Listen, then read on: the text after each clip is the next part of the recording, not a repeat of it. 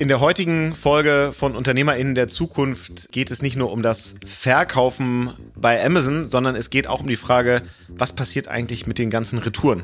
Kann man daraus ein neues Geschäft machen und am Ende den E-Commerce auch nachhaltiger gestalten? Darüber wollen wir sprechen. Heute bei uns zu Gast Christoph Burmester. Herzlich willkommen zu UnternehmerInnen der Zukunft, dem Amazon-Podcast zum Marketplace. Also im Endeffekt machen wir tatsächlich alles. Wir sourcen die Ware, wir lagern die Ware, wir verschicken sie zum Endkunden, wir machen das Retourenmanagement. Das ist das klassische Online-Geschäft. Und dann kommt das Thema Produkt-Know-how und entsprechend genau Listings zu kreieren, die einen, einen Mehrwert für den Kunden schaffen.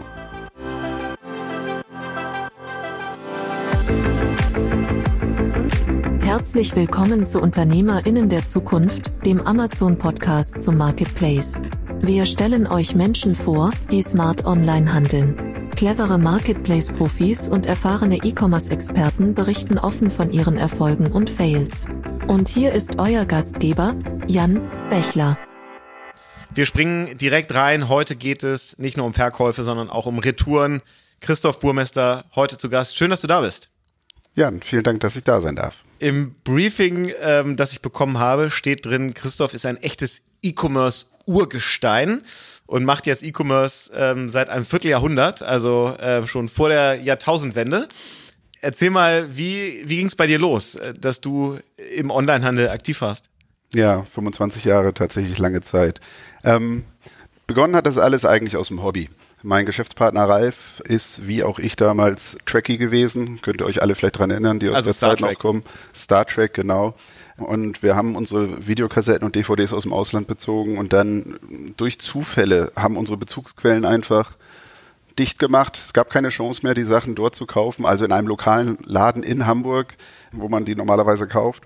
Und dann haben wir die Kontakte aufgebaut zu diesem Laden, wo kommen diese Kassetten her? Und die kamen aus England, dann haben wir einen Import von Videokassetten. Also den Jüngeren am, im Podcast muss man wahrscheinlich erklären, was eine Videokassette ist ähm, haben wir diese Videokassetten aus England importiert und die dann online verkauft auf einer Seite. ims.net hieß diese Seite. Dann kamen kurze Zeit später natürlich DVDs dazu, die sich dann etablierten aus den USA Importe. Und diese Waren haben wir dann auch auf den Marktplätzen angeboten, die damals gerade im Wachsen waren. Also das fing an auf Alando, also die der ganz Vorgänger alten, von eBay, ja. der Vorgänger von eBay, genau, ähm, wo wir diese Artikel angeboten haben und dann auch auf Amazon auf dem Vorgänger des heutigen Marketplace, äh, also auf dem Z-Shop oder in Amazon Auction, also zu der Zeit, wenn ich das so sagen darf, wo Amazon noch versucht hat, eBay zu kopieren. ähm, also da haben wir, da haben wir dann unsere Artikel angeboten und das dann auch so mit einigem Erfolg. Und das hat dann damals Amazon mit uns in Kontakt gebracht, die dann auch zwischenzeitlich dann ja angefangen haben, in, in Deutschland zu verkaufen. Und mit Retouren überrascht wurden, ähm, die in Deutschland einfach in höherer Zahl auftreten, als sie das aus den USA gewohnt waren. Und da wir diese Videokassetten und DVDs erfolgreich auf Amazon schon verkauft haben, haben sie uns ge ähm, gefragt, wollt ihr unsere Videokassetten, unsere retournierten Videokassetten kaufen? Das war eigentlich die, die, der Start in ein neues Geschäftsfeld für uns, wo wir dann, du hast es erzählt, Retouren, wo wir mit Retouren das erste Mal eigentlich durch Zufall in Verbindung gekommen sind.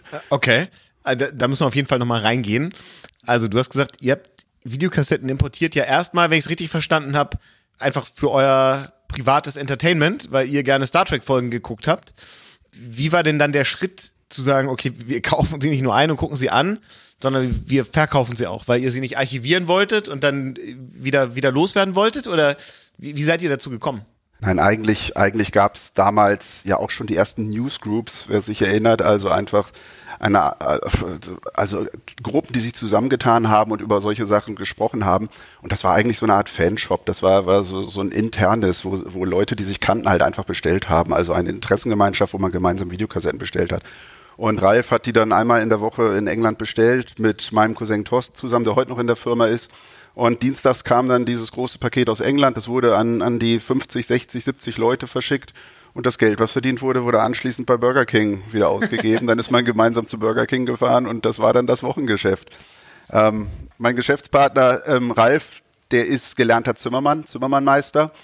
Und mit zunehmendem Umsatz hat er sich dann, glaube ich, irgendwann gefragt, boah, das macht aber richtig Spaß. Will ich wirklich Zimmermann sein? Er ist ein hervorragender Zimmermann, gar keine Frage. Aber das hat ihn dann doch irgendwie gekriegt und äh, so ist er dann den Schritt gegangen und ich bin da entsprechend mit eingestiegen. Okay. Ich kenne so wahnsinnig viele Leute in meinem Digital-Startup-Internet-Umfeld, die alle sagen, oh, ich würde so gern was mit Holz machen. Da sehe ich wenigstens am Ende des Tages, was ich, äh, was ich geschafft habe. Ähm, also bei euch war es was offensichtlich umgekehrt, nicht mehr was mit Holz, sondern eher was Digitales. Als ihr dann losgelegt habt, dann die Videokassetten eben auch über Alando oder, oder Z-Shops zu verkaufen, das war ja vermutlich äh, ja eher noch ein, ein kleines, überschaubares Geschäft zu der Zeit. Wie fühlt sich das an? Was ist dann für ein Moment, wenn auf einmal jemand sich aus, weiß ich nicht, Seattle oder München von Amazon meldet und sagt, äh, wollt ihr für uns arbeiten und Retouren verwerten? Also im ersten Schritt, als die Videokassetten kamen, war das ja noch sehr überschaubar. Also wenn ich mich recht erinnere, und ich denke, mit, damit plaudere ich keine Vertragsinhalte aus, hat die erste Videokassette zwei Mark das Stück gekostet, waren ja noch D-Mark-Zeiten.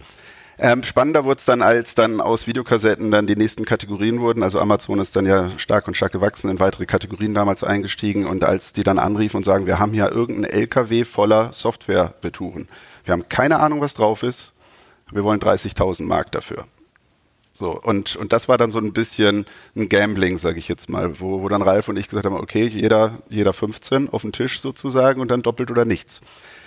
Und da war das, also das war, war natürlich spannend. Und da haben wir dann einfach auch, muss man sagen, ein bisschen Glück gehabt, dem Glück eine Chance gegeben, darf ich vielleicht auch sagen. Und das hat halt gut funktioniert. Da war dann doch Software drauf, die doch mehr wert war als das, was wir bezahlt haben. Und das war dann einfach der Punkt, wo wir gemerkt haben, okay, das kann ein Geschäftsmodell sein, mit dem, was andere nicht mehr haben wollen, tatsächlich Geld zu verdienen. Und das hat uns natürlich dann auch Zutrauen ähm, darin gegeben, in, in gegebenenfalls auch andere Kategorien einzusteigen. Okay, es gibt ja heute so ein bisschen, gibt's ja glaube ich so, äh, ich habe es noch nie so richtig geguckt, aber ein, zwei so Fernsehformate, wo, wo Menschen auch Restposten aufkaufen und dann irgendwelche Container oder Kisten, wo sie nicht wissen, was drin ist. Also sowas dann bei euch? Genau so war das. Und zu dem Zeitpunkt, wenn ich das noch erzählen darf, hatten wir noch keine Lagerhalle. Ralf hatte gerade dieses Videokassetten-Business in seinem acht Quadratmeter im Arbeitszimmer aufgebaut hatte so ein bisschen Platz für was immer dort von Amazon käme. Also wir wussten gar nicht, was da genau kam. Hat so auf dem Dachboden ein bisschen Platz gemacht und dann stand da plötzlich der 30-Tonner vor seiner Tür und äh, sagt, da verdammte Kiste, das passt ins Haus gar nicht rein. Ähm, also dann mussten wir ganz schnell eine Lagerhalle suchen.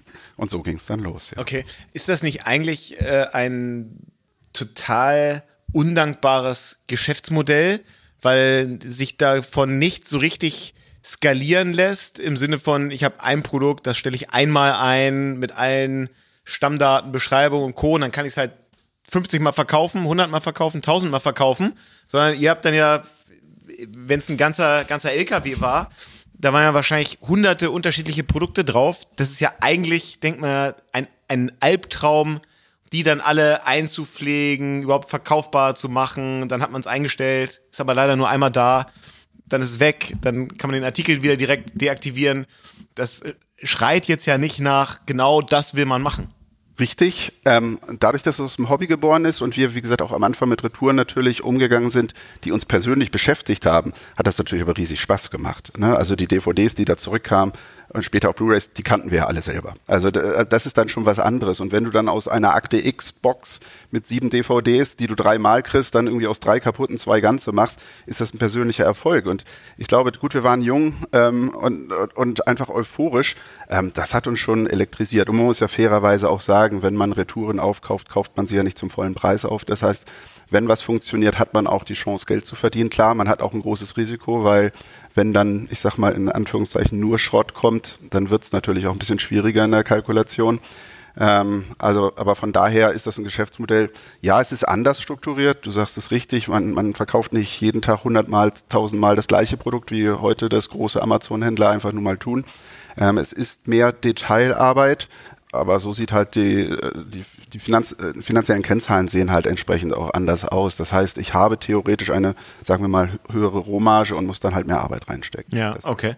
Ähm, wie lang äh, oder habt ihr dann relativ schnell angefangen, auch eigene Ware zu importieren, also die Star Trek ähm, Videokassetten und DVDs und habt gesagt, jetzt da machen wir nur die Retouren oder habt ihr gleichzeitig auch gesagt, okay, wir arbeiten aber auch daran, neue Produkte äh, zu sourcen und, und die selber weiter zu verkaufen? Ja, also die ersten ein, zwei, drei Jahre, ähm, als das dann mit, mit unserem Partner auch gut funktioniert hat, gab es zunächst keine Möglichkeit, neue Waren zu sourcen. Die ersten zwei, drei Jahre, als dann Elektronik dazu kam, sind wir, mussten wir erstmal dem Wachstum hinterherlaufen, was wir aus dem Retourengeschäft allein hatten. Als sich das dann so ein bisschen gesetzt hatte, wir also die Prozesse irgendwo auch im Griff hatten und das Gefühl, das läuft, haben wir uns natürlich gesagt, warum sollen wir die Kompetenz, die wir uns nun mal aufgebaut haben jetzt, indem wir den Marktplatz einfach kannten, ähm, also man muss dazu sagen, wir hatten am Anfang zum Beispiel in unserem System keine ERN der Produktidentifier bei uns war nur eine ASIN. Es gab keine ERN. Ähm, das ist uns das später aufgefallen, dass, das, dass es dort ja noch eine andere Nummer gibt. Ähm, und dann haben wir aber irgendwann gesagt, okay, warum sollen wir dann nicht auch Neuwaren entsprechend ähm, verkaufen oder zumindest anbieten auf Amazon? Und zu der Zeit war das natürlich noch ein bisschen anders als heute, wo ich sag mal, jede Kategorie x-fach besetzt ist, jedes Produkt einfach da ist.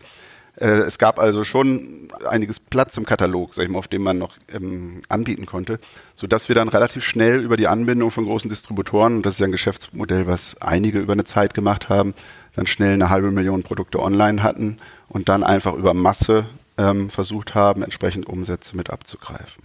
Und was waren dann die, die Tätigkeiten oder, oder Leistungen von euch, die tatsächlich auch, auch wertschöpfend waren? Also ihr habt euch ein Lager organisiert, also es wird sehr viel Logistik gewesen sein. Was war denn zu der Zeit notwendig, um ein Produkt gut auf Alando, eBay, Z-Shops, wo auch immer, immer zu verkaufen? Das war ja im Vergleich zu dem, was heute möglich ist, noch total limitiert. Richtig. Ähm, Gut, also für eBay hat damals der Turbolister gereicht. Die ganz alten unter den Zuhörern werden sich vielleicht noch dran erinnern. Ganz am Anfang hat das gereicht. Ähm, wir haben aber relativ schnell gemerkt, also wir, wir haben normale Uploads zu Amazon gemacht mit Textfiles, mit Excel-Files ähm, und eigentlich immer nur gegen bestehende ASINs gelistet, die vorhanden waren, weil unsere Retouren kamen nun mal aus dem Amazon-Universum. Das war der große Vorteil. Ähm, aber wir haben dann relativ schnell gemerkt, dass ähm, die große Möglichkeit für uns bei dem Verkauf von Retouren ist, dass wir die Waren vereinzeln. Das heißt, wenn ich 100 Mal, damals waren, ich sag mal, Digitalkameras als Produkte, wenn ich die hatte, muss ich ja sehr genau beschreiben, ich sag mal, Kratzer links, Kratzer rechts, Kratzer auf Objektiv, Kratzer auf irgendwie auf Display. Und eine normale Warenwirtschaft gibt das in der Form eigentlich schwer her. Oder zumindest zu der Zeit, damaligen Zeit in gar keinem Fall. Sodass wir dann schnell angefangen haben, eine eigene Warenwirtschaft aufzubauen, also auch pro, zu programmieren ähm, mit, mit den ersten Mitarbeitern, die uns dort unterstützt haben. Und das war ganz, ganz maßgeblich. Und indem wir diese, diese Retouren dann, ähm, ich sag mal, weg von einer Behandlung auf Palettenebene, wie das damals sonst eher de, ähm, der Fall war, hin zu einer Vereinzelung, haben wir dann halt auch einen Mehrwert geschaffen. Also ich sag mal, indem ich das einzelne Stück Mehrwert und entsprechend ähm, bei mir in der, in der Datenbank habe und entsprechend sauber online stellen kann, ähm, Content sauber also duplizieren kann, ähm, haben wir das dann entsprechend geschafft, dann auch Mengen durchzusetzen.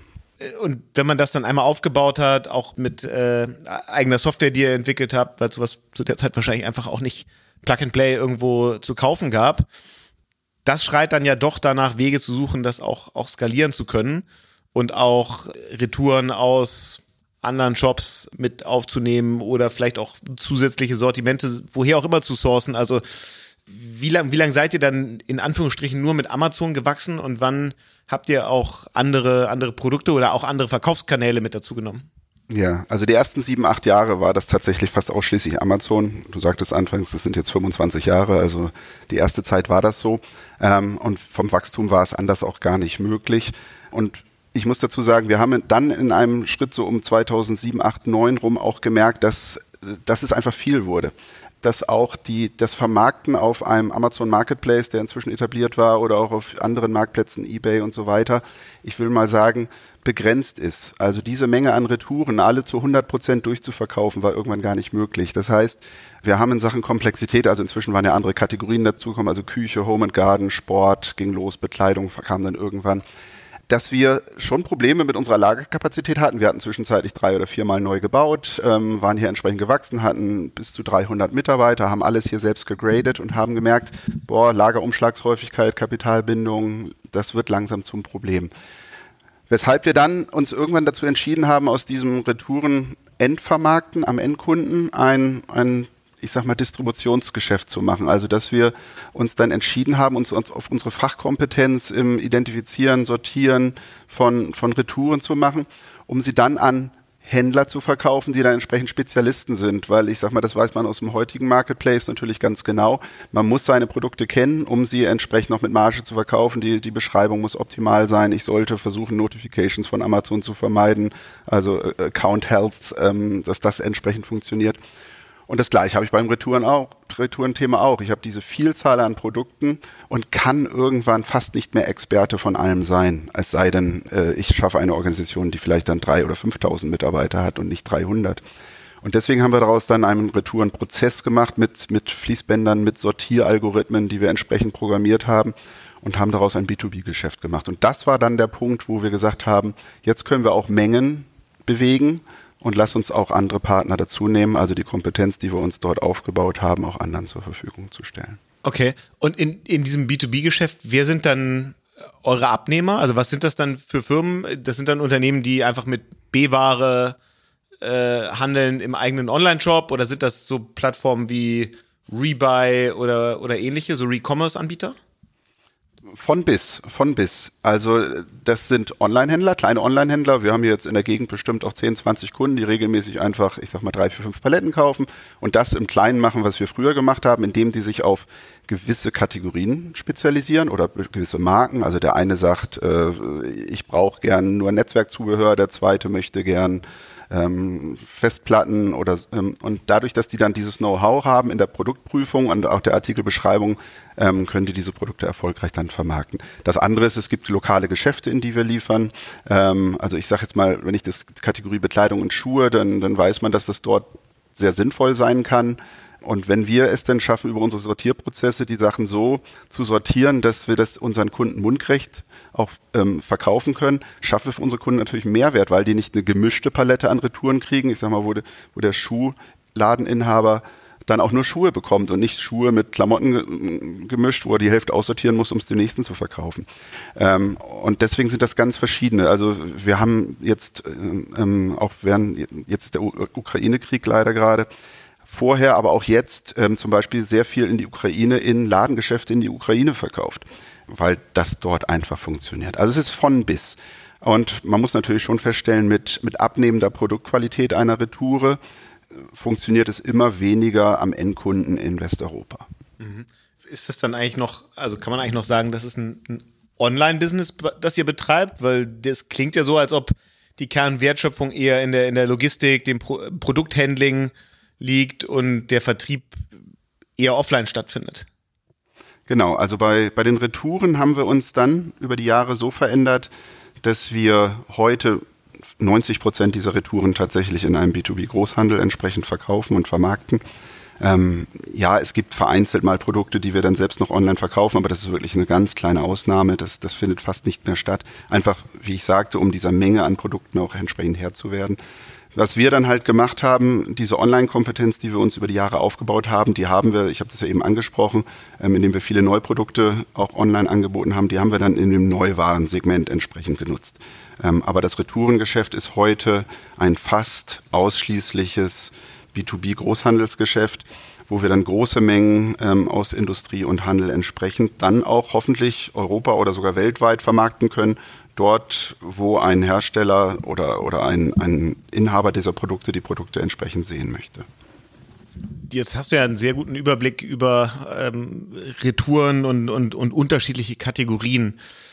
Beschreib doch mal so ein bisschen, welche Kategorien sind eigentlich so die, die Retouren heavy sind. Ist das tatsächlich Fashion? Weil ich bestelle mir halt die Jeans in drei Größen und zwei schicke ich zurück? Oder wie verhält sich das im Vergleich zu anderen Kategorien? Und was sind, für euch, was sind für euch auch die attraktivsten Kategorien dann? Ach, die attraktivsten Kategorien, das will ich gar nicht sagen. Also ich kann erstmal sagen, was unattraktiv ist, ist natürlich, wenn du viel Volumen für wenig Geld bewegen musst. Also ich sag mal, wenn du große Heavy Bulky Produkte, also Heimtrainer oder also große Sportartikel oder Möbel, also alte Schreibtische oder sowas, das sind natürlich Sachen, die einfach kaum Sinn machen, weil einfach die Logistikkosten im Verhältnis zum Warenwert entsprechend keinen Sinn machen. Das heißt, grundsätzlich kann man schon sagen, je kleiner ein Produkt und je wertvoller ein Produkt ist, desto eher macht natürlich eine, eine Behandlung mit diesem Produkt entsprechend Sinn. Deswegen würde ich gar nicht unbedingt immer in Kategorien gehen, aber klar, wertvollere Produkte, die nicht so voluminös sind, machen einfach mehr Sinn, als wenn es andersrum ist. Mhm. Jetzt, ich erinnere, dass ich im letzten Jahr, ist glaube ich so ein, zwei Zeitungs- oder TV-Berichte gab, wo dann auch versucht wurde, Retouren nachzuverfolgen. Und dann eben das Outcome war, viele dieser Retouren werden gar nicht mehr weiterverarbeitet, sondern werden sofort, also werden auch nicht mehr irgendwo hingeliefert, wo sie vielleicht noch nützlich sein können, sondern werden einfach sofort vernichtet. Ist das aus deiner Kenntnis so? Oder ist das Nein, mehrheitlich so? Nein, absolut nicht. Also ich meine, ich kann nicht für die gesamte Industrie sprechen, ich kann nur äh, über die Partner sprechen, mit denen wir arbeiten. Und es hat ja einen Grund, dass sie mit uns zusammenarbeiten, in Klammern hoffe ich einfach mal. Und wir wissen, dass die Partner, mit denen wir arbeiten, die Retoure einfach sehr, sehr wertschätzen ähm, und versuchen, eine 100% Verwertung dieser Retouren zu erzielen. Ich meine, natürlich gibt es Sachen, die vernichtet werden. Wenn ich jetzt, keine Ahnung, von iPhone 4 irgendwie eine Hülle zurückbekomme, dann dann braucht man nicht ernsthaft versuchen, die jetzt noch in der Zweitvermarktung wieder am Endkunden zu bringen. Also natürlich wird sowas vernichtet. Solche Artikel gibt es natürlich, aber der überwiegende Anteil der Retouren, die, die wir kennen, ähm, wird entsprechend wieder vermarktet. Also auch wir sind voll autorisierter Entsorgungsfachbetrieb. Das heißt, wenn denn was überbleibt, was am Ende tatsächlich nicht mehr vermarktet werden kann, dann wird das der ordnungsgemäßen Entsorgung zugeführt. Das sind aber wirklich ganz, ganz kleine Teile. Sonst versuchen wir alles. Und wenn wir Bekleidung nach Gewicht verkaufen, in Länder, die etwas weiter entfernt sind, versuchen wir alles entsprechend zu verkaufen und entsprechend ähm, ja, dem Second Life zuzuführen, wie es heute so schön heißt. Spürt ihr, dass äh, euer Geschäft jetzt, äh, also einerseits sicherlich dadurch wächst, weil E-Commerce weiter in Summe ein, ein Wachstumsmarkt ist, aber auch, weil einfach das ganze Thema Nachhaltigkeit mehr an Bedeutung gewinnt und deswegen der Umgang mit Retouren und eben nicht das Vernichten, sondern das Zweitverwerten wichtiger wird. Merkt ihr das? Also ich würde sagen, im Einkauf, das hat immer zwei Komponenten. Im Einkauf, wenn wir Ware sourcen aus der Industrie vom Handel, würde ich ehrlich ehrlicherweise sagen, nein, weil die Firmen auch aus der betriebswirtschaftlichen Notwendigkeit in der Vergangenheit schon nichts weggeschmissen haben. Ich meine, wenn sie von uns Geld bekommen können, dann wären sie ja blöd, es entsprechend zu entsorgen. Wo es etwas einfacher geworden ist, ist natürlich das Thema Verkaufen. Also entweder, wenn wir sie selbst online verkaufen, was wir nur noch selten tun, oder unsere Partner die Artikel entsprechend verkaufen. Weil einfach ähm, im Bewusstsein des Kunden einfach das Thema B-Ware und Retouren verankert ist. Während wir früher, als wir die ersten Artikel verkauft haben, gab es ja kaum einen Artikelzustand auf Amazon B-Ware. Ähm, dann hat man sich über gebraucht wie neu, gebraucht sehr gut oder wie irgendwie durchgewurstelt.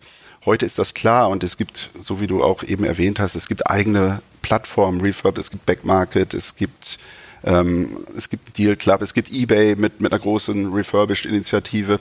Ähm, dem Kunden ist das also eigentlich klar, was ihn dort erwartet, weil ich meine, er bestellt jeden Tag im Internet selbst und schickt jeden Tag selbst zurück. Also von daher ist das natürlich heute was ganz anderes.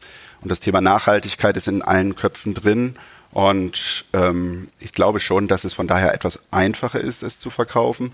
Ähm, da, wo es schwerer wird, es zu verkaufen, muss man fairerweise auch sagen, dass natürlich, wenn ich heute auf Amazon gehe, das Produktangebot so extrem groß ist an Neuwaren, wo dann auch mit Marketingkampagnen darauf hingewiesen wird, so dass es da entsprechend schwieriger ist, vielleicht eine B-Ware zu verkaufen. Aber vom Verständnis des Kunden ist es einfacher geworden. Und gibt es eigentlich Unterschiede, signifikante Unterschiede zwischen Amazon und zum Beispiel eBay, was so die Akzeptanz von Gebrauchtware angeht? Ja, ähm, also erstmal vom Anbieten her äh, gilt für mich so die Faustregel, je einfacher ein Produkt zu beschreiben ist und je besser es in der Qualität ist, desto eher funktioniert es auf Amazon. Je komplizierter ein Produkt ist und so je schlechter es im Produktzustand ist, desto eher funktioniert es auf eBay. Okay, okay. Ja, verstehe. Also das sieht man ja auch an dem Erfolg. Ich sage jetzt mal, das Thema Autoteile, Carparts ist ja eBay weiterhin sehr, sehr stark. Das hängt einfach damit zusammen, dass der durchschnittliche eBay-Kunde durchaus gewillt ist, in den Angeboten rumzusurfen, sich das zu suchen, während er auf Amazon halt einfach One-Click will. Ähm, also eine, ein komplexeres ähm, Angebot. Da ist der Kunde auf eBay einfach eher bereit, diese Zeit zu investieren, um zu gucken, passt das für mich. Mhm. Seid ihr eigentlich verpflichtet, darauf hinzuweisen, wenn es, wenn es eine Retoure ist? Selbst wenn die jetzt in Tip-Top 1A Zustand ist, oder kann man die als neu verkaufen?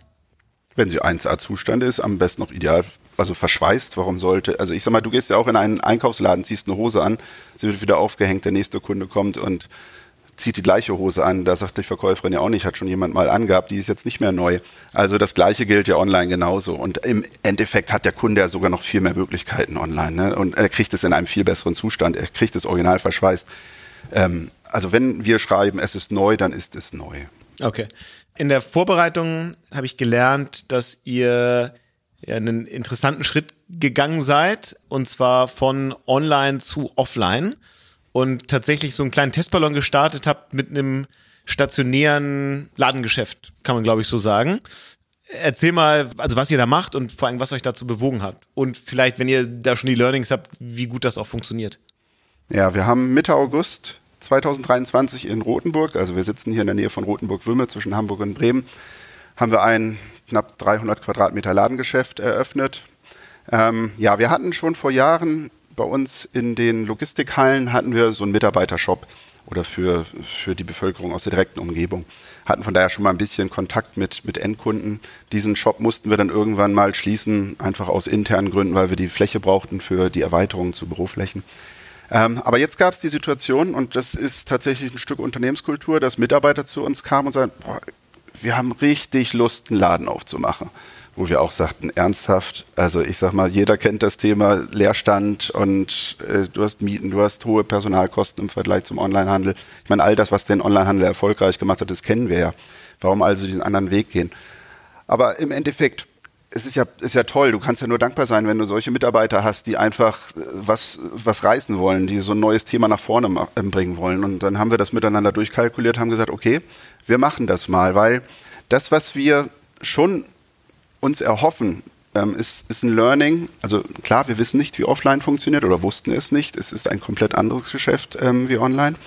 Aber alle sprechen davon, dass Online und Offline früher oder später auch in irgendeiner Form, oder es läuft ja schon zusammen bei den Großen. Ähm, und ich glaube, dass wir als, als Unternehmen schon ähm, die Möglichkeit haben, da jetzt ein bisschen das Miteinander zu lernen. Also wie, wie kann ein Online-Kanal mit Offline, wie kann sich das sinnvoll ergänzen? Jetzt ist ein kleiner Testballon in Rodenburg, wie du richtigerweise sagtest, der sehr, sehr ordentlich anläuft. Das muss man schon sagen. Also heißt Warenhaus. Und was man am Anfang sicherlich gemerkt hat, ist auch in einer Stadt wie in Rodenburg, durchschnittliche Kunde ist wahrscheinlich eher 55 oder 60 Jahre, ist doch natürlich eine gewisse Berührungsangst. Was ist das hier eigentlich? Weil auch dort kauft er ja refurbished Ware zu einem guten Teil oder Lagerüberhänge, aber er kauft halt sehr oftmals B-Ware. Und da merkt man einfach schon, dass das einfach noch nicht so bekannt ist in einem stationären Geschäft. Aber wie gesagt, ähm, ich hoffe, dass das entsprechend miteinander funktioniert. Die ersten Tendenzen sind sehr, sehr positiv. Ähm, und wenn das funktioniert, dann kann man daraus natürlich ein bisschen mehr machen. Und dann kann man vielleicht auch sagen, es ist nicht ein Geschäft, es sind zwei, drei, vier, fünf hier in der ersten Umgebung, wo man auch Ware zirkulieren kann, weil das ist im Moment die Herausforderung. Wir haben 50 Prozent der Ladenfläche sind, ich sag mal, Kleinstelektronik, also iPhones, Handys im Allgemeinen, Samsung, ähm, Watches und Tablets und PCs, Fernseher ähm, in der Form. Und die andere Hälfte sind Postenartikel. Und was ein Kunde, glaube ich, im Laden auch erwarten kann, ähm, das ist eine hohe Fluktuation der Waren. Das heißt, wenn er wieder reinkommt, dann möchte er in so einem Laden entsprechend neue Angebote sehen. Und wenn wir es schaffen, daraus mehr als einen Laden zu machen, dann haben wir natürlich auch möglich, einfach, ich sag mal, einen, nenn es mal Warentourismus zwischen diesen Läden zu machen, ähm, sodass das dann vielleicht attraktiv für den Kunden ist. Und in einem letzten Schritt dann für uns kann das auch im Sourcing, das heißt, wenn wir Retouren oder Lagerüberhänge von Partnern kaufen, vielleicht auch ein Argument sein, dass sie uns den Zuschlag geben, diese Ware zu vermarkten, weil wir einfach, ich sag mal, im Blumenstrauß der Vermarktungsmöglichkeiten eine weitere Option haben. Verstanden. Dann lassen Sie mal ein bisschen ähm, auf ein anderes Geschäftsfeld von euch gucken. Das hast du eben schon so kurz erwähnt, dass neben der Retourenvermarktung dann ja irgendwann auch der Handel mit Neuware dazugekommen ist. Sicherlich, wenn man sich da viel Kompetenz aufgebaut hat im Produkthandling, in der Logistik und, und in der Vermarktung, ein total nachvollziehbarer Schritt. Wann war für euch so der, der Moment, wo ihr gesagt habt, jetzt gehen wir da nochmal in ein anderes Geschäftsfeld rein und wo seid ihr da heute unterwegs? Ja, genau. Wir haben, ähm, wie wir eben schon besprochen haben, eine Zeit dann eine halbe Million Artikel neu waren entsprechend bei Amazon gelistet, das auch relativ erfolgreich mit hohen Umsätzen.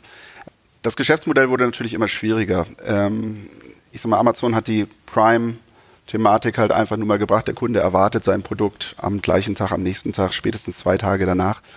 Um diesen Angeboten, die wir im Streckengeschäft gesourced haben und entsprechend versendet haben, waren wir irgendwann nicht mehr konkurrenzfähig. Das heißt, wenn, wenn ich geschrieben habe, drei bis vier Tage Versandzeit und so weiter, sind wir immer weiter entsprechend runtergefallen im Umsatz. Dazu kam dann immer mehr Aktivität von unseren chinesischen Konkurrenten, die eigentlich auch alle Produkte in irgendeiner Form per FBA auf Amazon angeboten haben sodass dieses Geschäft äh, mit diesen vielen Listings immer, immer schwieriger wurde. Dazu kam das Thema Notifications. Ich sag mal, Amazon ist ja bei diesem Thema sehr, sehr strikt, das wissen wir alle. Und ich kann natürlich eine halbe Million Produkte schwerlichst entsprechend up-to-date halten oder immer sicher sein, dass jede Artikelbeschreibung hundertprozentig allen, allen Normen, Regularien entspricht. Und da hatten wir entsprechende Probleme dann auch, sodass wir das Stück für Stück zurückführen mussten. Und auf kurz oder lang ist es zu dem gekommen, ähm, ja, eigentlich wie das Amazon-System es auch in Klammern will. Ähm, Amazon möchte, dass der Hersteller oder der Anbieter auf Amazon seine Produkte entsprechend kennt. Das heißt, wir haben uns auf die Produkte reduziert nachher, die wir zunächst in der Distribution oder bei Partnern gesourced haben, ähm, wo wir die größten Chancen gesehen haben, wo wir aber im Endeffekt auch am meisten, und ich sage das ganz ehrlich, Spaß mit hatten. Also am liebsten arbeiten wir mit Mitarbeitern, mit denen wir Spaß haben. Also ich halte immer dieses Thema Vertrauen extrem hoch. Das heißt, ich möchte mit einem Geschäftspartner vertrauensvoll zusammenarbeiten können. Und ich möchte, möchte ins Spiegel gucken, ich möchte auch mit dem abends ein Bierchen trinken können. Und das soll entsprechend funktionieren. Neben der ganzen betriebswirtschaftlichen Komponente ist das, glaube ich, unheimlich wichtig. Und so sind wir zu ein paar Partnern gekommen, die dann, ich sag mal, fast zufällig am Anfang im FMCG-Bereich zu Hause sind. Da war die persönliche Chemie, die war einfach toll. Und so sind wir ähm, mit diesen Anbietern dann entsprechend gestartet und sind dort sehr, sehr schnell sehr erfolgreich gewesen. Das liegt, glaube ich, auch daran, dass FMCG im Online-Geschäft ja ein sehr undankbares Produkt ist. Das heißt, die Konkurrenzsituation ist sicherlich nochmal eine andere, als wenn ich jetzt ähm, klassische Produkte der Kleinelektronik verkaufe. Und diese, dieses Geschäft hat dann dazu geführt, dass diese Hersteller gesagt haben, boah, ihr macht das gut, ähm, wie können wir denn sicher sein, dass ihr uns nicht weglauft? Und wir hatten natürlich das gleiche Interesse. Ähm, in dem Maße, wie wir gewachsen sind, ähm, und das Geschäft ist zu dem Zeitpunkt in England sehr stark gewachsen, ähm, mussten wir in eine neue Lagerhalle gehen und wir haben sie dann auch entsprechend gefragt, äh, wie könnt ihr uns Sicherheit geben? Und das ist dann in einer viel intensiveren Partnerschaft geendet und das haben wir dann in eine eigene, eigene Gesellschaft ausgelagert, die Penguin Limited in England beziehungsweise die Penguin Ecom GmbH in Deutschland, die sich heute mit FMCG-Artikeln auseinandersetzt. Und ein letzter Punkt war halt einfach auch, dass wir gemerkt haben, dass das Retourengeschäft, was unter Avides einfach sehr erfolgreich funktioniert, und das Neuwarengeschäft sich inhaltlich auch immer mehr voneinander verändert hat. Ähm, du hast es ganz am Anfang gesagt, ähm, Thema AMS, große Kampagnen, marketinggetriebenes Thema, B-Ware ganz anders. Das heißt, die KPIs, um so, solche Unternehmensfelder zu führen, haben sich auch in, immer weiter voneinander unterschieden. Und so war das dann irgendwann der sinnvolle Schritt, es in eigene Unternehmungen zu überführen, um dann jedem Partner auch bestmöglich gerecht zu werden. Okay. Lass uns mal ein bisschen über das Thema FMCG im E-Commerce sprechen. Bei uns ist ja so, ist kein Geheimnis, dass wir mit Fronto ja unter anderem auch für Unilever arbeiten, also auch in der Branche aktiv sind. Was macht denn aus eurer Erfahrung FMCG so schwierig? Naja, vom Prinzip her ist es natürlich so ein Produkt mit einem geringen Warenwert oder einem geringen Bon äh, musst du logistisch durch die Gegend schiffern. Und oftmals sind es dann noch Gefahrgüter, wenn, wenn du Pech hast, sage ich jetzt mal. Und die Kombination ist natürlich sehr, sehr, sehr schwierig. Ich meine, das sind, sind Güter, die zunächst einmal vom Hersteller eine relativ hohe Marge zwar haben, aber ich sag mal, das ist ja leider nun mal dann die Marge, die der Hersteller für sich in Anspruch nimmt. Das heißt, wir als, als Händler und wir sind als Penguin Händler, also wir kaufen die Ware, wir sind kein Dienstleister, der die Ware entsprechend nur anbietet und versendet, sondern wir kaufen die Ware und verkaufen sie im eigenen Namen. Wir müssen halt entsprechend die ganze Logistikkette natürlich perfekt organisiert haben und versuchen beim Kunden einen, einen hohen Bon zu erzeugen. Mhm. Also es ist natürlich schwierig, dann, ähm, wenn ich ein Waschmittel mit 10 Kilogramm Gewicht alleine verkaufe in einem Paket, dann sind die Logistikkosten halt einfach überproportional zum Warenwert. Wenn ich aber schaffe, da entsprechend ähm, einen größeren Bon draus zu machen, indem ich komplementäre Produkte entsprechend zusammenführe und dem Kunden dann einen Mehrwert schaffe, indem er vielleicht genau einen Artikel dann kauft, ähm, der auf ihn zugeschnitten ist, der nicht nur das Waschmittel ist, ähm, oder ich sag mal, das, die Spülmaschinentabs zusammen mit einem, einem Reiniger, Geschirrspülreiniger oder solche Sachen, ähm, dann machen die Sachen Sinn und dann erzeuge ich einen Warenkorb, wo dann die Logistikkosten auch in einem gesunden Verhältnis stehen können. Was ist denn da eure Dienstleistung? Weil spontan, am Anfang habe ich gedacht, naja, die meisten der Produkte, die ihr dann von euren FMCG-Partnern sourced, die sind ja eh schon verfügbar, zum Beispiel bei Amazon und sind da eh gelistet. Ihr habt da dann auch nicht, also ihr seid ja nicht der Brand-Owner, das heißt, ihr habt gar keine Möglichkeit, da Artikelbeschreibungen und, und, und Darstellungen der Produkte zu beeinflussen, sondern ihr hängt euch einfach auf die ASIN hinten drauf und im Zweifel habt ihr den besseren Preis äh, oder auch nicht. Ähm, jetzt klingt es aber schon anders, dass ihr quasi neue Produkte schafft durch, äh, durch entsprechende Bundles, die ihr macht. Ähm, das ist dann ja eine Leistung, klar, diese Bundles zu definieren, aber wie, wie weit geht eure Dienstleistung dann? Ist das dann das ganze Thema Content-Produktion? Ist das das ganze Thema Advertising, also Amazon Ads? Ähm, ist es Logistik oder macht ihr nur FBA? Also wie, wie sieht eure Wertschöpfung aus in diesem Penguin-Modell? Also im Endeffekt machen wir tatsächlich alles. Wir würden auch am liebsten das Advertising selbst machen. Advertising ist tatsächlich aber im Moment noch der, der Punkt bei diesen ähm, diesen Firmen, die über sehr, sehr starke Marken ver ähm, verfügen, die das über ihre bestehenden Agenturen weiterhin machen. Das AMS-Thema wird dann über die Agenturen in unseren Accounts geregelt, dass die das machen. Aber alles andere würde ich für uns in Anspruch nehmen. Also über Brand Registry-Prozesse sind wir natürlich auch autorisiert, entsprechenden Content zu gestalten.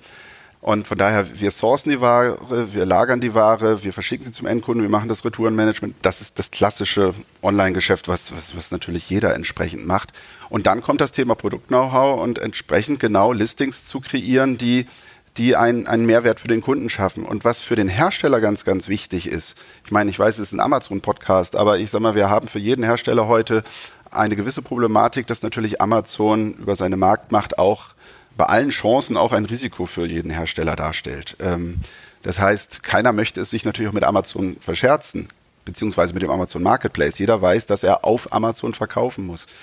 Und wir als Penguin, oder wenn ich sage wir, das, das ist dann ja unsere Tochtergesellschaft, das bin nicht ich als Person, ähm, wird dann gerne dazu genutzt, ein 3P-Geschäft ergänzend zum 1P-Geschäft aufzubauen.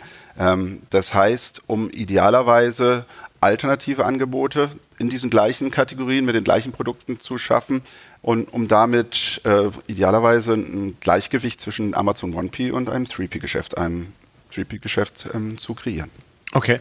Und aus eurer Erfahrung, warum, also die Marken könnten es ja auch selber machen, im eigenen Seller-Account, ähm, als eigener 3P-Anbieter, könnten es über ihre Agentur machen lassen.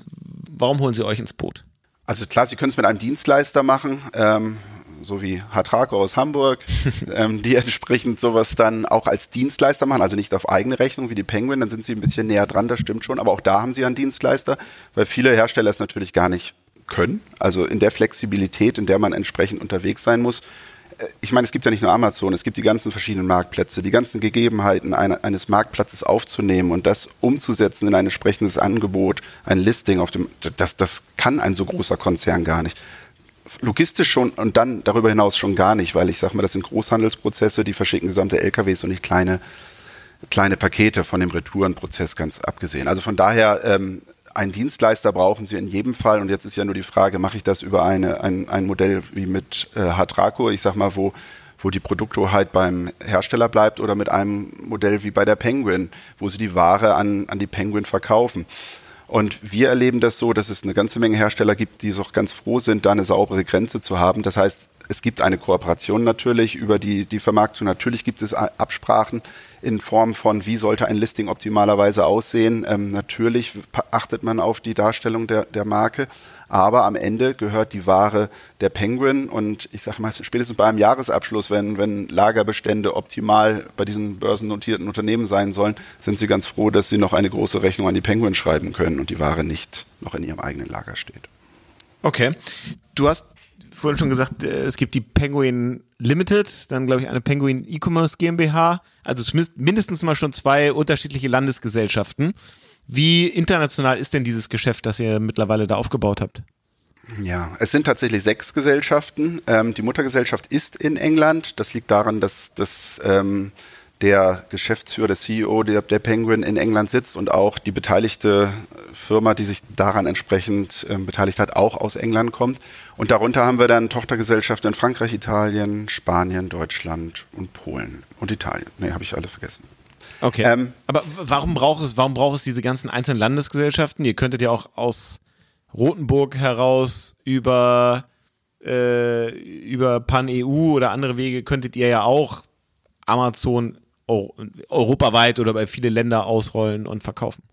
Ja, ähm, also es hat zwei Gründe. Das eine ist natürlich, dass viele Hersteller ja weiterhin auch nicht europäisch organisiert sind, sondern starke Ländergesellschaften haben und jede dieser Gesellschaften hat ein Interesse, dass in ihrem Land gekauft wird. Ähm, dann gibt es Produktbeschreibungen, die auch teilweise nur lokal sind, also speziell im FMCG-Bereich. Also wenn ich dann über das Thema Gesundheitsprodukte, also ich, ich rede jetzt mal über Kondome als Beispiel, das gilt dann als Medizinprodukt in einzelnen Ländern, da ist der Exporter noch gar nicht zugelassen. Aber du hast recht, es gäbe natürlich bei einigen Produkten, gäbe es die Möglichkeit auch, ich sag mal, Cross-Border-Trade, also FBA bietet ja die Möglichkeit entsprechend über die Ländergrenzen hinweg. Das macht, ich sag mal, in einem kleinen Maße auch Sinn, wenn ich, wenn ich nicht skalieren will. Wenn ich aber eine gewisse Größe erreichen möchte, dann glaube ich, sind wir dort leider heute ein bisschen begrenzt. Also wenn ich einfach mal sehe, wie viele Regularien in jedem Land zurzeit gelten, und die gelten ja egal, ob ich, ob ich dort eine Ländergesellschaft habe oder ob ich FBA nutze. Ähm, man muss Intrastadtmeldungen machen, man, man muss WE-Abgaben, gut, das ist jetzt bei FMCG nicht so relevant, ähm, Kennzeichnungspflichten für Produkte, das gibt's dann lokal mit Landessprachen, Anmeldepflichten an den verschiedensten Stellen. Teilweise, man muss ja sogar einen Vor-Ort-Beauftragten haben, auch wenn ich in dem Land gar nicht bin. Selbst wenn ich per FBA nach, äh, ich weiß gar nicht, in welches Land jetzt schicke, muss ich ja trotzdem einen offiziell Beauftragten in dem Land beauftragen. Das heißt, ich habe auch einen hohen Fixkostenblock in der Form. Das heißt, irgendwann kommt man an einen Punkt, ab einem gewissen Umsatz, wo eine Ländergesellschaft einfach Sinn macht. Da kann FBA dann in der Form nicht mehr mithalten. Darüber hinaus habe ich dann den kulturellen Aspekt. Natürlich können unsere Account Manager bei der Penguin in Frankreich oder Italien ähm, ein Produkt am Ende doch besser kreieren und beschreiben, als wir das aus Deutschland raus könnten. Ich meine, wir können uns hier entsprechend natürlich dann auch Menschen mit dem kulturellen Hintergrund ähm, suchen und einstellen, wobei da muss ich fairerweise sagen, wie gesagt, wir sitzen zwischen Hamburg und Bremen, so ganz so viele Italiener und Franzosen sind hier gar nicht. Ähm, aber in den Ländern entsprechend habe ich dann einfach die Möglichkeiten. Und, und wenn, wie gesagt, wenn das dann entsprechend erfolgreich ist und der Umsatz dann gewisse Größen erreicht, macht es auch betriebswirtschaftlich absolut Sinn, sodass es ist halt leider so, dass die EU mal angetreten ist, um einen europaweiten freien Handel ähm, zu ermöglichen. Der ist zwar theoretisch auf dem Papier auch möglich, aber in der Online-Welt sehe ich da eher mehr Hindernisse als Optionen. Okay, okay. Interessant. Also sicherlich ein anderer Ansatz als, als manch anderer. Ähm, ich kann es bei uns beschreiben. Wir versuchen ja auch alle Länder zu bedienen mit Native Speakern, die dann eben vor Ort bei uns in Hamburg sitzen. Ähm, aber ist ja interessant, dass ihr da so einen anderen Weg geht und, und der für euch gut, äh, gut funktioniert. Was glaubst du denn, wo führt euch so euer, euer Wachstumspfad hin? Vielleicht äh, magst du auch so ein paar Zahlen teilen, also wie groß ist dieses, ähm, ist das Online-Geschäft, also das Penguin-Business mittlerweile? Ja, das darf ich, denke ich, durchaus sagen. Das Penguin-Geschäft ist in 2023 das erste Jahr voll ähm, alleine geschäftstätig gewesen und hat europaweit einen Umsatz von über 50 Millionen ähm, bereits erzielt, ähm, was ein toller Erfolg ist mit einem engagierten Team. Da sind wir ähm, sehr, sehr stolz drauf. Ähm, wo das hinführt, also wir gehen davon aus, dass wir die nächsten paar Jahre mit Unterstützung der Hersteller, die dort entsprechend engagiert sind, mindestens mit 20 bis 25 Prozent pro Jahr wachsen, vielleicht auch eher ein bisschen mehr so dass wir hoffen, diese Ländergesellschaften, die wir wie gesagt jetzt in Frankreich, Italien und äh, also Frankreich, Italien mit eigener Logistik bereits aufgebaut haben. In Spanien nutzen wir zurzeit tatsächlich noch einen externen Dienstleister. Das ist dann der nächste Schritt, so dass wir dann hoffen, in allen Ländern eine eigene Logistik aufgebaut zu haben. Ja, also ich denke mal, dass wir bis 2025 in Summe um 50 Prozent circa gewachsen sind von dem, wo wir heute sind. Okay, und ihr macht das alles komplett eigenfinanziert? Also es gibt jetzt keine keine Investoren, keine also, Gesellschafter sonst außer Ja, ich habe es ja so ein bisschen durch die Blume. Es, es, es gibt einen unserer Partner, der sich ähm, in einer in einer in einer Form beteiligt hat, also auch mit finanziellem Engagement. Und natürlich ist das tatsächlich jetzt äh, die größte Herausforderung mit der allgemeinen Zinssituation, das Wachstum entsprechend darzustellen, also die Liquidität ähm, der Firma zur Verfügung zu stellen. Und dort sind wir auch in guten Gesprächen aktuell mit, mit einigen Interessenten. Das, das muss man jetzt einfach abwarten. Aber bis jetzt hat sich das alles so positiv gestaltet, dass wir für die nächsten zwei Jahre da eigentlich keine Probleme sehen. Okay, also sehr umtriebig mit äh, Retourenverwertung, mit Offline-Geschäft, total überraschend und eben auch mit einem ganz klassischen äh, Online-Geschäft, wie ich finde, jetzt auch nochmal in einem, in einem ganz interessanten Modell, sicherlich anders als, als vieles, was wir bisher so in diesem Podcast gehört haben und das schon seit einem Vierteljahrhundert. Ähm, das können gar nicht so viele sagen. Deswegen danke, dass du das alles mit uns geteilt hast. Und äh, wir sind gespannt, eure Reise da weiter zu verfolgen. Vielen Dank, Jan, für deine Zeit. Ja, danke dir. Ähm, noch mehr Infos zu Christoph, zu dem, was er macht und zu allen anderen Podcast-Gästen gibt's wie immer unter amazon.de slash podcast. Empfehlt uns weiter, abonniert uns überall da, wo es Podcasts gibt. Und ja, wir sagen vielen Dank, dass du dabei warst. Dankeschön dir auch. Ciao, ciao. Ciao.